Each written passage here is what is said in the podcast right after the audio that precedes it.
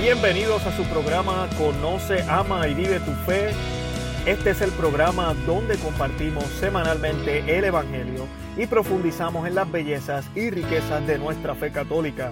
Les habla Luis Román y quiero recordarles que no podemos amar lo que no conocemos y que solo vivimos lo que amamos. Nos dicen las escrituras, alégrate llena de gracias, el Señor está contigo. No temas María porque has encontrado el favor de Dios. Concebirás en tu seno y darás a luz un hijo, al que pondrás el nombre de Jesús. Será grande y justamente será llamado Hijo del Altísimo. El Señor le dará el trono de su antepasado David, gobernará por siempre al pueblo de Jacob y su reino no terminará jamás. Bienvenidos al episodio número 11 de su programa Conoce, Ama y Vive tu Fe. Hoy tenemos una agenda cargadísima. Vamos a estar hablando primero que nada de la Inmaculada Concepción y vamos a estar hablando de por qué ella es tan importante en el tiempo de Adviento. Pregunta que vamos a estar contestando en el día de hoy es ¿qué es la Inmaculada Concepción? ¿Es invento de la Iglesia Católica? ¿Y cuál es la importancia de, esta, eh, de este dogma, de esta creencia y de dónde viene. También al final del episodio vamos a discutir el Evangelio del segundo domingo de Adviento para así poder seguir manteniéndonos en sintonía con esta hermosa eh, época de penitencia de Adviento en preparación para la Navidad. Bueno, y sin más preámbulo, comenzamos la Inmaculada Concepción, conocida como la Purísima Concepción. Es un dogma de la Iglesia Católica eh, fue decretado en el 1854 y sostiene que la Virgen María estuvo libre de pecado original desde el primer momento de su concepción por los méritos de su Hijo Jesucristo. Eh, cuando la Iglesia, quisiera aclarar, define un dogma, no quiere decir que esto comienza a ser verdad en ese momento. Este dogma, el de la Inmaculada Concepción, fue proclamado en el 1854, así que no va mucho tiempo.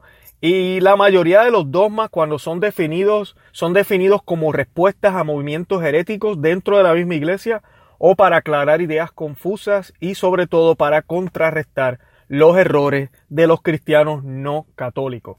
El catecismo de la iglesia católica eh, nos dice que el magisterio de la iglesia ejerce plenamente la autoridad que Cristo le ha dado cuando define dogmas, es decir, cuando propone de una forma que obliga al pueblo cristiano a una adhesión irrevocable de fe, verdades contenidas en la revelación divina o también cuando propone de manera definitiva verdades que tienen, que tienen con ellas un vínculo necesario. Así que la iglesia, con la autoridad dada por nuestro Señor Jesucristo, hace su trabajo de, de estar seguro que sus hijos eh, no se pierden en confusión, no están eh, predicando cosas que no son, y no están siendo confundidos por otras instituciones que se hacen también llamar iglesias.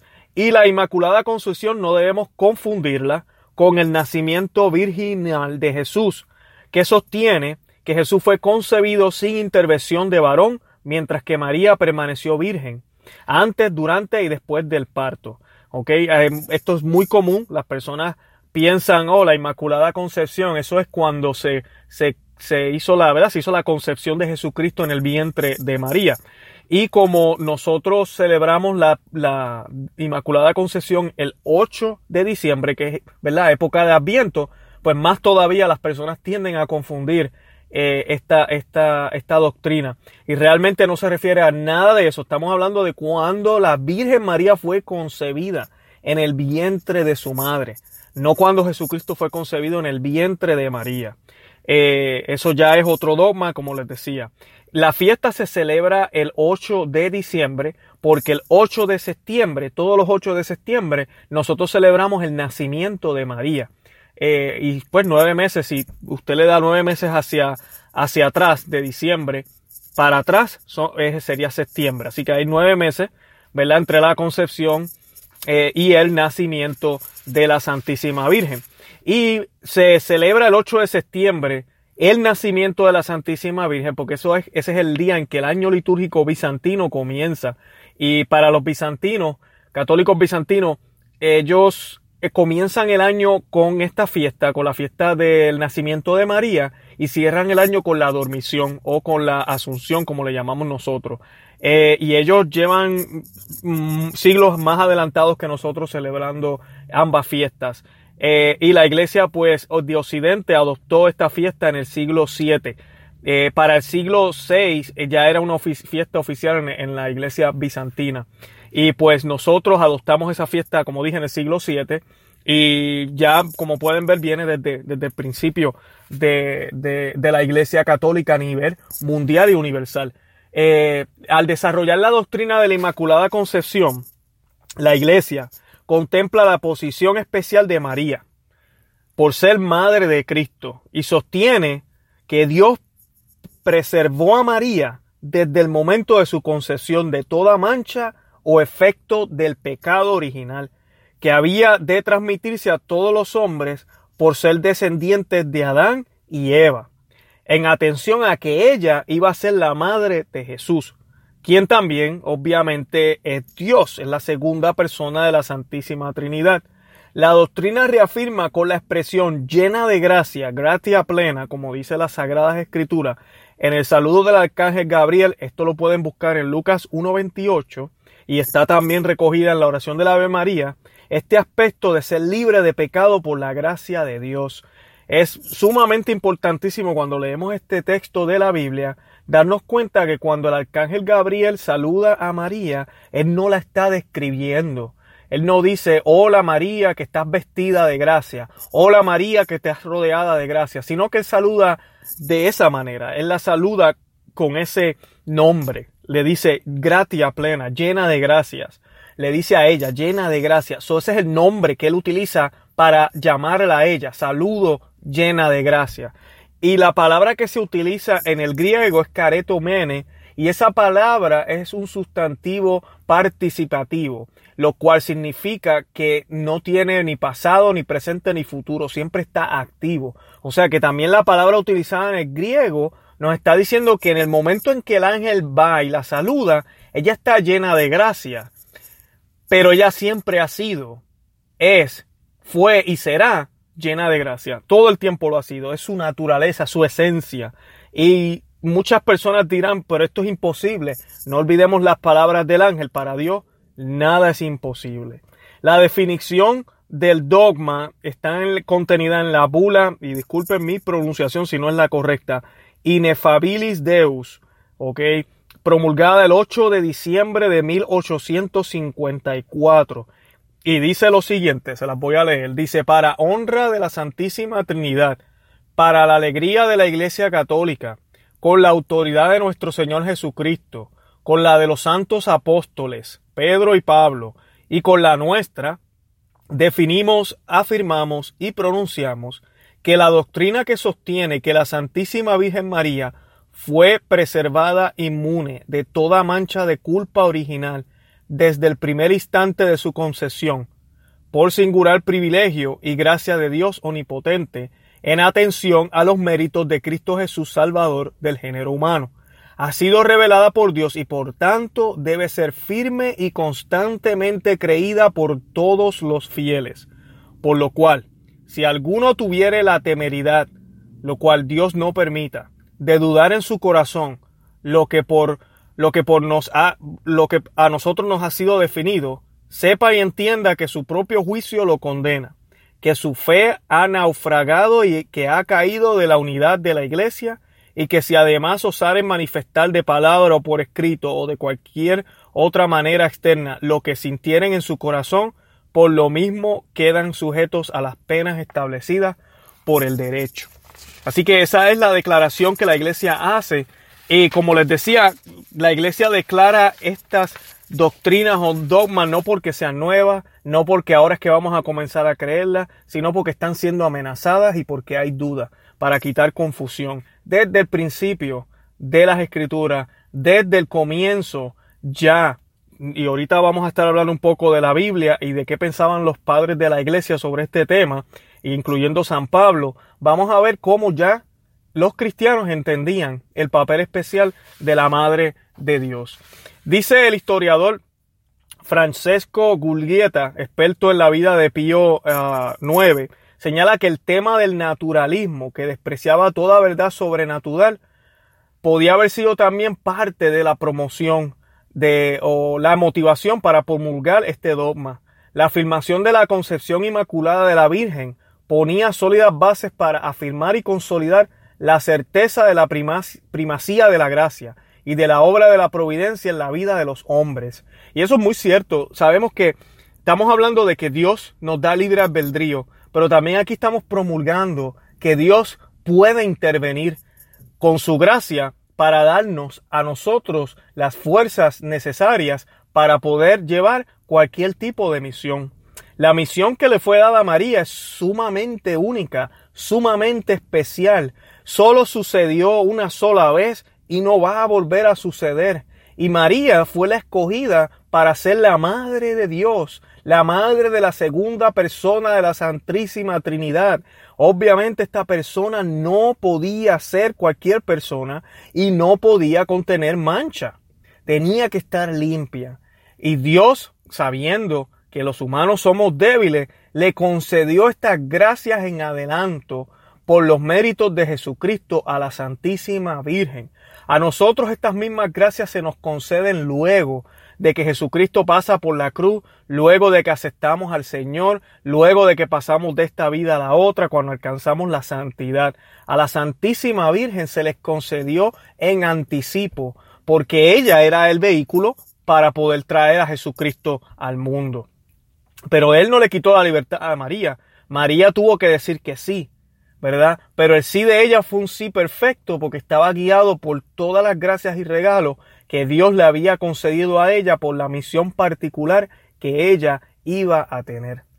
La doctrina de la Inmaculada Concepción no es aceptada por algunas iglesias protestantes. Estos rechazan la doctrina ya que no consideran que el desarrollo dogmático de la teología sea un referente de autoridad y que la mariología en general, incluida la doctrina de la Inmaculada Concepción, no se enseña en la Biblia.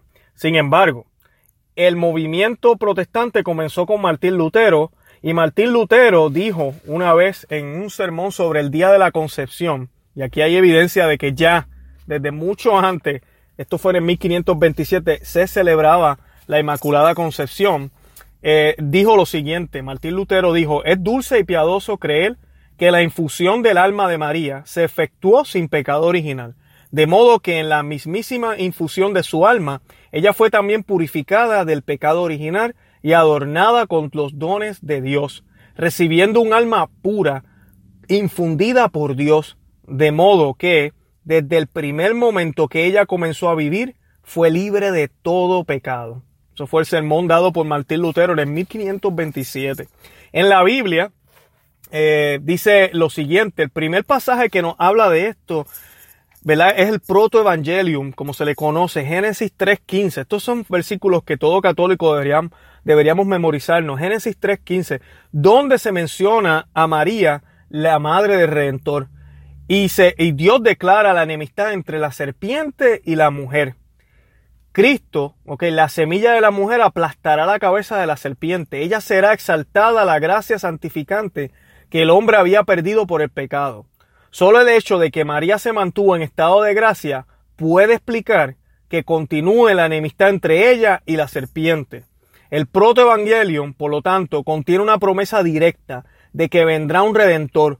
Junto a él se manifestará su obra maestra, la preservación perfecta de todo pecado de su madre virginidad.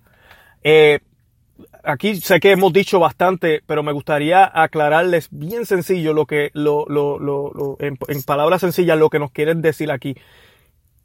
La enemistad entre ella y la mujer es que ella no tuvo pecado. Eso es lo que significa. El mínimo pecado que nosotros tenemos ya nos pone en amistad con el demonio. Aunque usted sea cristiano y esté bien, usted hace una mentirita blanca, ¿verdad? Como decimos, una mentira supuestamente pequeña eh, usted se llevó el bolígrafo de la oficina sin decir nada. Ya eso empieza a ponerlo a usted en amistad con el maligno. Aunque todavía esté, ¿verdad? Llevando una vida de cristiano, pero ya lo pone en amistad con el maligno. La promesa de Dios en el Génesis 3.15 es que él va, ella va a tener enemistad con la serpiente, que no va a haber nada, nada que la ate al Satanás. Obviamente no puede haber entonces tampoco pecado original. El pecado original, como les decía, eh, como yo les tiendo a decir a las personas, es como si fuera la ciudadanía. Usted nació aquí en Estados Unidos, se casó, pero se fue de aquí de Estados Unidos. Vamos a decir, para seguir con el, con, el mismo, eh, con el mismo mensaje, vamos a suponer que usted fue expulsado de Estados Unidos, eh, deportado, podríamos decir, aunque usted es ciudadano. Vamos a decir que usted fue expulsado de Estados Unidos por la razón que fuera. Y usted ahora vive en otro país. Y usted, eh, usted y su esposa, ¿verdad? O, o usted, ¿verdad? Queda embarazada de su esposo. Y cuando ustedes dan a luz a ese niño o a esa niña, ese niño y esa niña ya no son ciudadanos americanos porque no nacieron en América, en Estados Unidos. Lo mismo sucede con Adán y Eva. Adán y Eva eran hijos de Dios perfectos, no tenían mancha ni pecado original. Fueron creados perfectos a imagen y semejanza de Dios. Pero, como todos sabemos, desobedecieron y fueron expulsados del, jardín del Edén, como nos dice el Génesis.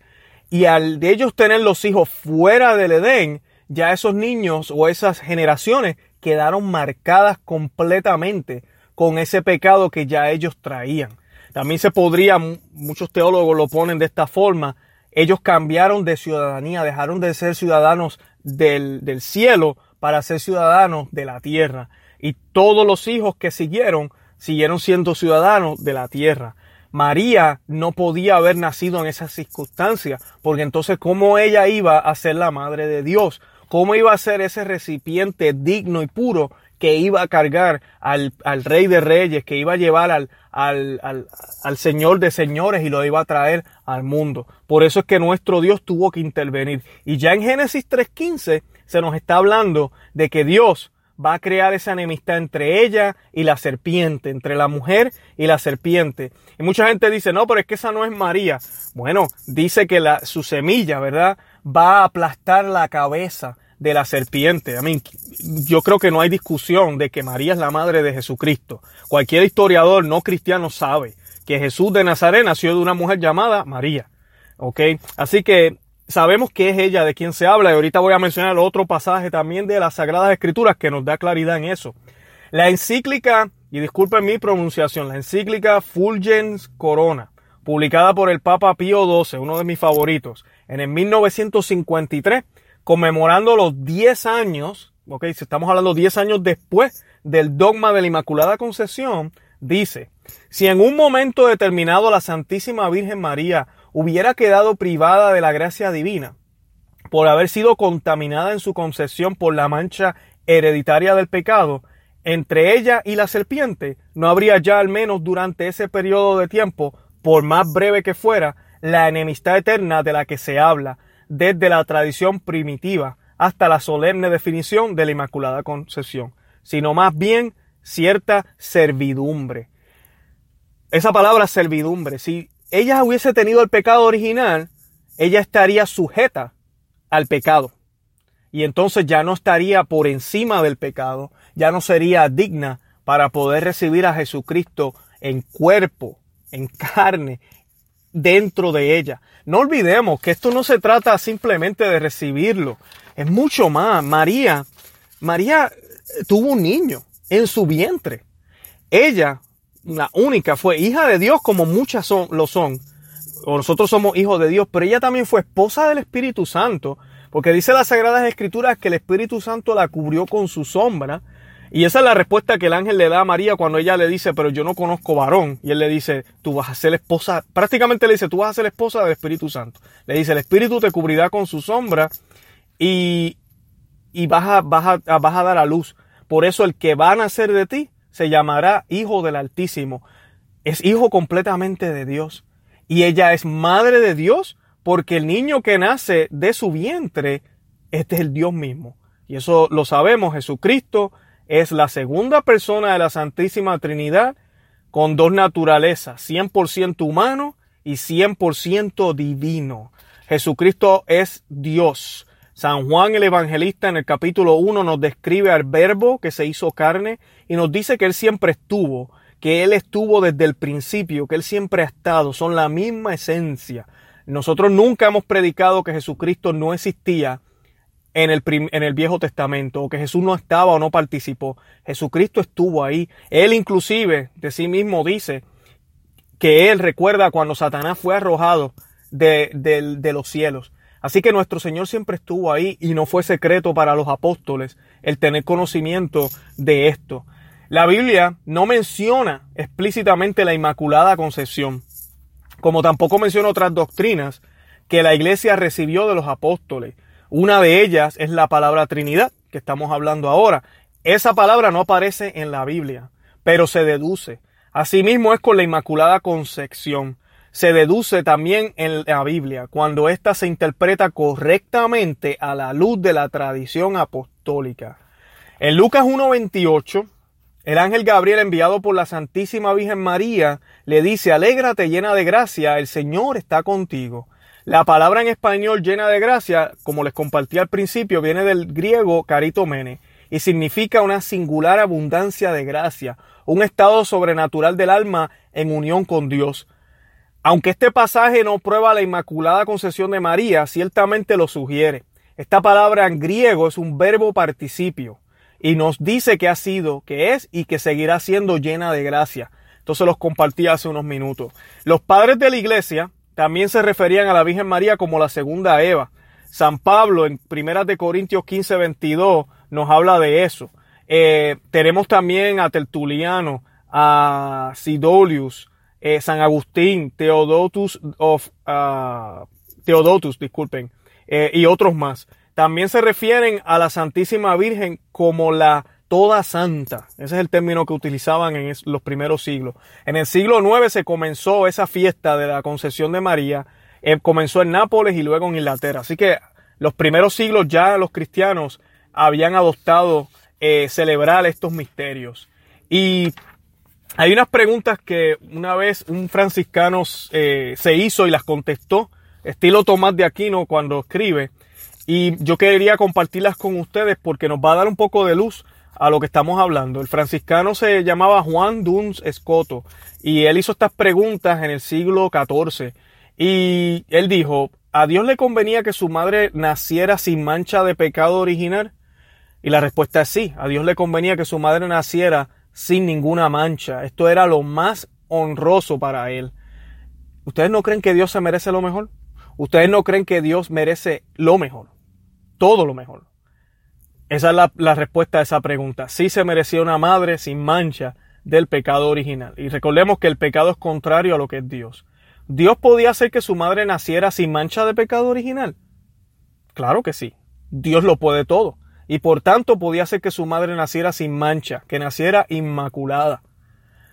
Esto contrarresta lo que algunos evangélicos o protestantes quieren decir como si no, no, ya la, el género humano todo nace marcado. ¿Cómo es posible que María no haya nacido con pecado?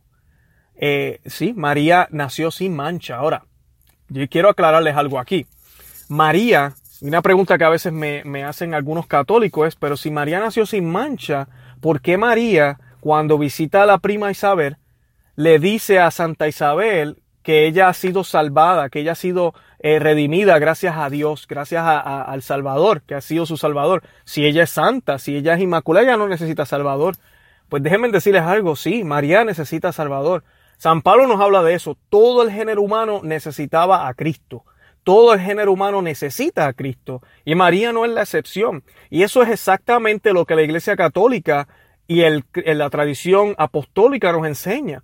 Que María obtuvo estas gracias no por sus méritos, no por ser ella mejor o porque Dios rompió las reglas aquí y quiso hacer una excepción, no, por los méritos de Cristo. Así que ella fue salvada igual que, usted y yo, pero ella recibió los beneficios, los tuvo que recibir antes porque si no, no hubiese podido llevar su misión a cabo. Y entonces imagínense, no estuviéramos hablando de hoy de Cristo. La tercera pregunta que formuló el franciscano es lo que a Dios le conviene hacer, ¿lo hace o no lo hace? Y la respuesta obviamente es que sí, lo que a Dios le conviene hacer, lo que Dios ve que es mejor hacerlo, lo hace, punto. Y obviamente le convenía tener una madre inmaculada. Los méritos, como les mencionaba, para María haber recibido eh, este estar libre de pecado son los méritos de Cristo Salvador, es por Él. Es por Él que ella es preservada del pecado. Ella por ser una de nuestra raza humana, aunque no tenía pecado, necesitaba salvación, que solo viene de Cristo, pero ella singularmente la recibió por adelantado. La causa de este don eh, es el poder y la omnipotencia de Dios. La razón por qué Dios hizo esto, la maternidad divina, Dios quiso prepararse un lugar puro donde su Hijo se encarnara. Y no olvidemos también esto, Dios es Padre, Jesucristo es su Hijo amado, su Hijo predilecto, su único Hijo. Pues, deberíamos volver a Abraham, ¿verdad? Y a Isaac. A Abraham le dio trabajo, no fue fácil. El simplemente tener que entregar a su único hijo. Y todos conocemos esa, esa historia, es un preámbulo de lo que luego el padre hace con su propio hijo. Pero él, amando, él que es un buen padre, él que es el padre amoroso, el padre perfecto, eh, nuestro padre, ¿cómo iba a permitir que su hijo naciera en cualquier lugar? No. Y aquí nos dice, muy importante, o nos revela un misterio, que lo que importa es el alma, que lo que importa es la santidad, porque nuestro Señor Jesucristo nació de una madre santa, perfecta y pura, porque no se merecía más. Ahora sí nació en un pesebre rodeado de animales, nació en, eh, eh, rodeado de paja, posiblemente de malos olores en ese momento. Eh, porque eso no es lo importante. Lo importante era la santidad de su madre. Eso era lo importante. Y es la misión de nuestro Señor Jesucristo aquí en la tierra. Él no viene a trabajar para que nosotros tengamos más dinero. Él viene aquí a la tierra a dar su vida por tu alma y por la mía. Eh, el arca de la nueva alianza y el arca que hay en el Viejo Testamento es una muy buena explicación para poder entender este misterio de la Inmaculada Concesión. El Antiguo Testamento, ¿verdad? Nos muestra el arca de la alianza. Y después de Dios, el objeto más sagrado sobre la tierra eh, era el arca de la alianza. Y Dios fue muy detallado con las instrucciones de su construcción. El arca llevaba la palabra escrita de Dios, ¿verdad? Los diez mandamientos, el maná, o, o el pan milagroso que cayó del cielo, y la vara de Aarón que representaba al sumo sacerdote. Eso está en números 17 del 1 al 23, para que lo vayan y lo lean, números 17 del 1 al 23. En el Nuevo Testamento se nos muestra que después de la Santísima Trinidad, la persona más importante es la Madre de Jesús, en quien el Verbo de Dios se hizo carne y puso morada entre nosotros. Juan 1.14. Que al igual que el arca de la alianza, María, la Madre de Jesús, llevó en su vientre, y escuchen esto, llevó en su vientre al verbo, quien a su vez es que el pan vivo bajado del cielo, al igual que el maná. Él también es la ley, al igual que las tablas del mandato. Y él también es el sumo sacerdote. Él se va a convertir en el sumo eterno sacerdote, que eso nos lo explica y nos lo describe muy bien el libro de Hebreos capítulo 4, en específico el versículo 14. San Lucas en el primer capítulo de su Evangelio eh, hace unos paralelos entre el texto que él está escribiendo y el escrito de la segunda de Samuel capítulo 6. Y, los, y, los, y las, las similitudes son, son impresionantes. Y cabe mencionar que lamentablemente muchos de nosotros los católicos no nos familiarizamos con el Viejo Testamento y es bien importante entender el Viejo Testamento porque el Nuevo Testamento es el cumplimiento del Viejo. En el Viejo podemos encontrar al Nuevo, ok, escondido. Es como un preámbulo. Y en el Nuevo encontramos al Viejo ya, eh, eh, eh, ¿cómo se dice? cumplido. en el libro del Éxodo, capítulo 40, el 34 al 35, nos dice que el arca estaba cubierta de la presencia de Dios. Eso es Éxodo 40, 34 al 35. En Lucas 1.35 leemos que María fue cubierta por el poder de Dios. Y aquí están los versículos de Samuel y San Lucas para que así puedan ver la similitud. Les voy a mencionar eh, algunos y así pues podrán darse cuenta que la intención de San Lucas es darnos a entender que el arca de la nueva alianza, ese, ese objeto podríamos decir que Dios utilizó para poder tener su presencia en el, con el pueblo, el arca que iba al frente de las batallas, el arca quien representaba y traía la presencia del Señor, ahora es la Santísima Virgen María. Y aquí están los versículos. Dice segundas de Samuel 6, versículo 2, se levantó David y partió con todo el pueblo que estaba con él a Balá de Judá para subir desde allí el arca de Dios que lleva el nombre de Yahvé, que se sienta sobre los querubines. Eso es segunda de Samuel. Capítulo 1 de Lucas, versículo 39. En aquellos días se levantó María y se fue con prontitud a la región montañosa, a una ciudad de Judá. Muy similar a ambas cosas, ¿verdad que sí? David tuvo temor del Señor aquel día y dijo, ¿cómo podrá venir a mí el arca del Señor? Segunda de Samuel 6.9. Exclamó Isabel, ¿y de dónde a mí que la madre de mi Señor venga a mí? Lucas 1.43. También nos dice, y David danzaba con toda su fuerza delante del Señor mientras subían el arca. Segunda de Samuel 6.14. Y sucedió que en cuanto oyó Isabel el saludo de María, saltó de gozo el niño en su seno e Isabel quedó llena del Espíritu Santo. Lucas 1.41. ¿Ven las similitudes? Y estuvo el arca del Señor en casa de Obed tres meses y bendijo el Señor a Obed y a toda su casa. Segunda de Samuel 6:11. María permaneció con ella, con Isabel, unos tres meses y se volvió a la casa. Lucas 1.56. Metieron pues el arca de Yahvé y la pusieron en un lugar en medio de una tienda que David le había levantado y sacrificó David holocaustos y ofrendas de paz delante de Yahvé. Eso está en segunda de Samuel 17. Cuando se cumplieron los días para la purificación de ellos, según la ley de Moisés, le trajeron a Jerusalén para presentarle al Señor, como estaba escrito en la ley del Señor. Todo varón primogénito será consagrado al Señor y para ofrecer un sacrificio conforme a lo, a lo dicho en la ley del Señor. Eh, San Lucas 2, 22, 24. Así que pueden ver cómo San Lucas nos quiere presentar que ella es el arca de la nueva alianza. Y el arca de la nueva alianza era un objeto completamente sagrado, no cualquiera lo podía tocar. Un, un objeto que fue bien, bien, bien construido con unas instrucciones en específico de parte de Dios. Asimismo, nuestro Señor Jesucristo, eh, a mí, nuestro Dios, se tomó también la delicadeza de darnos a una madre pura y santa. Para terminar, ¿verdad? El apóstol San Juan, quien acogió a María en su casa después que Jesús se la entregó en la cruz, escribió en el libro de Apocalipsis lo siguiente. Entonces fue abierto el templo de Dios al que está el que está en el cielo, y fue vista en su templo el arca de su alianza. Y hubo relámpagos y voces y truenos, terremotos y granizadas. Y en los siguientes versículos, ¿verdad? Nos, sigue diciendo San Juan, que esto es importante, cuando lo busquen en su Biblia. Apocalipsis 11, 19 y Apocalipsis 12, del 1 al 5, estaban juntos. Las Biblias han sido divididas en capítulos para que sea más fácil nosotros poder encontrar cualquier texto pero Juan cuando lo escribió, lo escribió todo junto. Así que después que vimos esta arca de la alianza con relámpagos, voces, truenos y terremotos, dice, y una gran señal apareció en el cielo. Una mujer vestida de sol, con la luna bajo sus pies y una corona de dos estrellas sobre su cabeza.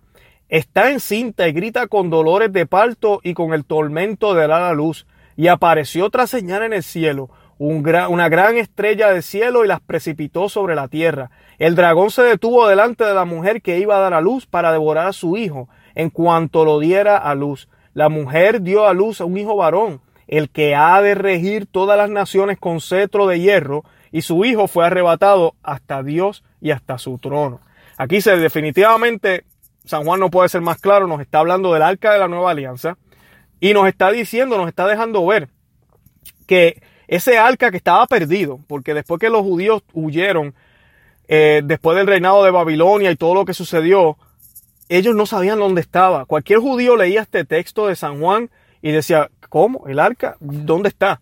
Y luego, versículos ahí mismo, inmediatamente él comienza a hablar de esta mujer vestida de sol, que va a dar la luz, que el Hijo va a ser quien va a regir todas las naciones. Obviamente nos está hablando de Jesús y obviamente nos está hablando de María.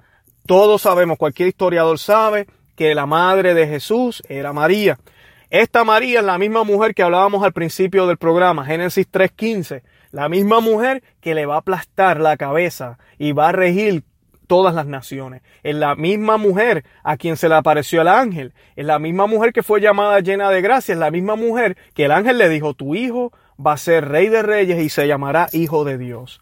Así que podemos ver aquí la evidencia en la Santa Biblia de cómo la Santísima Virgen es la, el arca de la nueva alianza y que tenía y que tiene que ser inmaculada para poder llevar su misión. Esto nos recuerda que todos nosotros también se nos han dado gracias, se nos han dado regalos en base a lo que tengamos que hacer aquí en la tierra pero debemos descubrir esa misión. La Santísima Virgen descubrió esa misión a través de un ángel, pero también la fue descubriendo con mucho dolor al pasar el tiempo. Todos sabemos los dolores que pasó nuestra Santísima Virgen, cuando escuchaba a través los desprecios que recibía su hijo, también las alegrías cuando escuchaba que Jesús era recibido como rey, los milagros que él hacía, pero luego cuando fue arrestado, cuando fue eh, muerto en la cruz, ella, junto con Juan, fueron los únicos que estuvieron ahí al pie de la cruz, eh, viendo a su hijo morir.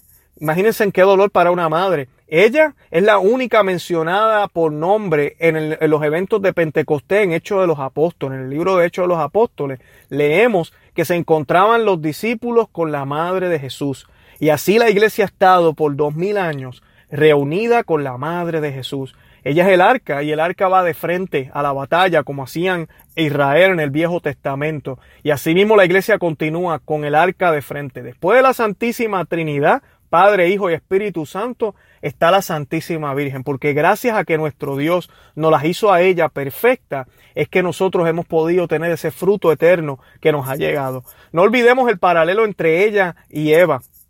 Eva, cuando le fue eh, tentado, fue tentada a, a coger el fruto del árbol, eh, del, del, conocimiento sin autorización de Dios, ella se atrevió a acoger, a agarrar lo que no tenía permiso de parte de Dios. En vez de decir que sí a Dios, le dijo que no a Dios. Y en vez de decirle que no a Satanás, le dijo que sí a Satanás. En cambio, María, cuando se le presenta este mensaje, María, aunque no entendía claramente todo, dijo que se haga como tú quieres, que se haga tu voluntad, Padre del cielo. Aquí está la esclava del Señor. Y por someterse a la voluntad de Dios, por decirle que sí a Dios y no a sus intereses, recibió el fruto del conocimiento, el fruto de frutos, que es el maná bajado del cielo, el verbo eh, que se hizo carne, ese verbo que todavía nos sigue alimentando y que alimentó a la Santísima Virgen en espíritu, alma cuerpo en todo y que también se valió del cuerpo de la Santísima Virgen, porque todas las venas, todo ese pedazo de carne que tenía nuestro Señor Jesucristo fue completamente de María, porque María, o mejor dicho, Jesucristo no tuvo un padre eh, aquí terrenal. Así que, que ojalá esta, esta hermosa fiesta nos sirva de ejemplo para poder imitar lo que la Santísima Virgen eh, logró hacer por las gracias de nuestro Señor Jesucristo. Nosotros tenemos lo que se llama la concupiscencia y María pudo tener control sobre eso porque así Dios se lo concedió. Pero nosotros por la gracia también tenemos ese poder de controlar nuestras pasiones, los deseos irregulares, los apetitos sensitivos que se dirigen al mal. María estuvo inmuno de todo pecado personal durante el tiempo de su vida y esa es la grandeza de ella, que siendo libre, nunca ofendió a Dios, nunca optó por nada que la manchara o que la hiciera perder la gracia que había recibido. Ella entendió la misión que tenía. Fue un precio grande que tuvo que pagar, pero María a la misma vez fue enaltecida y fue eh, coronada como reina de todo lo creado. Porque en Adán y Eva tenemos, teníamos un rey y teníamos una reina, pero ellos nos fallaron. Ahora en Jesucristo tenemos el nuevo Adán Okay, quien en el costado, al igual que Adán, del costado nació la generación humana, ¿verdad? Eva y todos los demás. Así de Cristo, del costado nace la iglesia, el nuevo pueblo de Dios, que sale de esa generación humana de, eh, contaminada por el pecado. Ahora la iglesia es una nueva, un nuevo pueblo bautizado en Cristo, una nueva humanidad, un nuevo, una nueva creación que nace de él. Y María es la primera, la primera cristiana siendo madre de Dios, pero también la primera seguidora, la primera que nos mostró el camino hacia la cruz, que es el camino a la santidad. Y eso es lo que debemos mirar en este adviento. Este domingo vamos a estar celebrando el segundo domingo de adviento. Si están escuchando este, este audio antes del domingo, pues perfecto. Si lo están escuchando después, pues espero que lo que les voy a compartir les, les sirva de algo. Se me olvidó mencionarles el, el 8 de diciembre es día de precepto. Todo católico tiene que ir a tomar misa, a celebrar misa. Eh, misa temprano, porque si usted va de noche ya es la misa del domingo. Así que verifique su parroquia para que cumpla con este precepto. Es un día de fiesta y todos los días de fiesta tienen que ser santificados a Dios, uno de los mandamientos. En las lecturas de este domingo tenemos, yo voy a hablar más de estas dos para, porque estamos un poquito corto de tiempo. Voy a hablar de la carta de San Pablo a los filipenses, que la leemos este domingo, y el evangelio de, que, es de San Lucas capítulo 3 del 1 al 6. Dice lo siguiente. San Pablo, siempre y en todas mis oraciones pido con alegría por todos ustedes, pensando en la colaboración que prestaron a la difusión del Evangelio, desde el comienzo hasta ahora. Estoy firmemente convencido de que aquel que comenzó en ustedes la buena obra la irá completando hasta el día de Cristo Jesús. Dios es testigo de que los quiero tiernamente y a todos, a todos en el corazón de Cristo Jesús. Y en mi oración pido que el amor de ustedes crezca cada vez más en el conocimiento y en la plena comprensión a fin de que puedan discernir lo que es mejor, así serán encontrados puros e irreprochables el día de Cristo, llenos de frutos de justicia que provienen de Jesucristo para la gloria y alabanza de Dios. El Evangelio está tomado de San Lucas 3.1 al 6, dice el año decimoquinto del reinado del emperador Tiberio, cuando Poncio Pilato gobernaba la Judea, siendo Herodes tretarca de Galilea, su hermano Felipe tretarca de Iturea y Traconítide y Lisanias tretarca de Abilene, bajo el pontificado de Anás y Caifás, Dios dirigió su palabra a Juan, hijo de Zacarías, que estaba en el desierto. Este comenzó entonces a recorrer toda la región del río Jordán, anunciando un bautismo de conversión para el perdón de los pecados. Como está escrito en el libro del profeta Isaías, una voz grita en el desierto, preparen el camino del Señor, allanen sus senderos, los valles serán llenados los, valles serán rellenados, las montañas y las colinas serán aplanadas, serán enderezados los senderos sinuosos y nivelados los caminos desparejos. Entonces todos los hombres verán la salvación del Señor. Eh, obviamente el personaje principal este fin de semana es Juan el Bautista eh, para muchos y es el tema que yo creo principal ese llamado a aplanar el camino verdad a, a quitar las montañas que intervienen, a rellenar esos agujeros, esos valles que están, ¿verdad?, muy bajitos, para que el Señor pueda llegar. De eso se trata el ambiente. Y las lecturas, ¿verdad?, nos dicen, nos hablan y nos recuerdan la obra salvadora de Dios en la historia de Israel y en la venida de Jesús. Nuestro recuerdo está destinado a despertar nuestra fe, para llenarnos de confianza de que, como dice la carta de San Pablo, aquel que comenzó una buena obra en nosotros, la va a seguir completando hasta que Él venga nuevamente en gloria. No olvidemos que la santidad, nosotros no nos hacemos santos por nuestra cuenta, es Dios, es la obra y la gracia de Dios la que realmente nos ayuda y nos completa. Lo que nosotros, ¿verdad?, hacemos también amando al prójimo, tratando de, ser buen esposo, buena esposa, buen hijo, buen padre, todos los roles que tenemos. Cada uno de nosotros enseña la liturgia, es como Israel en su exilio, llevando el cautiverio por nuestros pecados, en necesidad de restauración, conversión por la palabra del santo.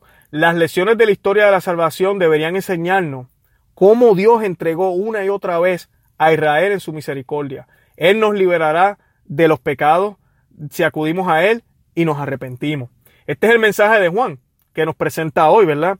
Eh, que se, se, se compara como el último, bueno, es el último de los grandes profetas, y Juan es el más grande de todos. El mismo Jesucristo lo dice en Lucas 7:27 cuando está hablando de San Juan.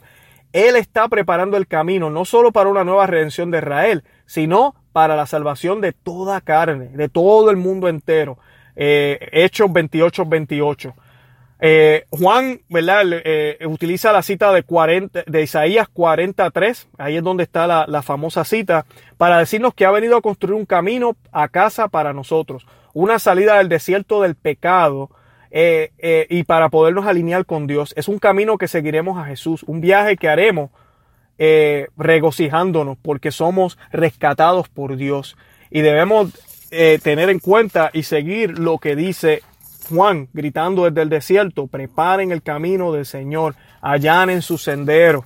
Y no es fácil, nadie ha dicho que va a ser fácil, da trabajo, muchas veces duele, muchas veces toca cortar relaciones, toca dejar eh, hábitos, toca buscar ayuda, toca hacer compromisos, pero hay que hacerlo para que este ambiente dejemos que las gracias de Dios se manifiesten. La Inmaculada Concepción es la Santísima Virgen María, así se describió ella eh, en las apariciones de, de Fátima, cuando ella se le apareció a los niños, dijo, yo soy la Inmaculada Concepción. Y la Inmaculada Concepción es sumamente importante durante el Adviento porque ella nos enseña y nos muestra cómo debemos permitir que nuestro Señor sea el Rey de Reyes en nuestras vidas.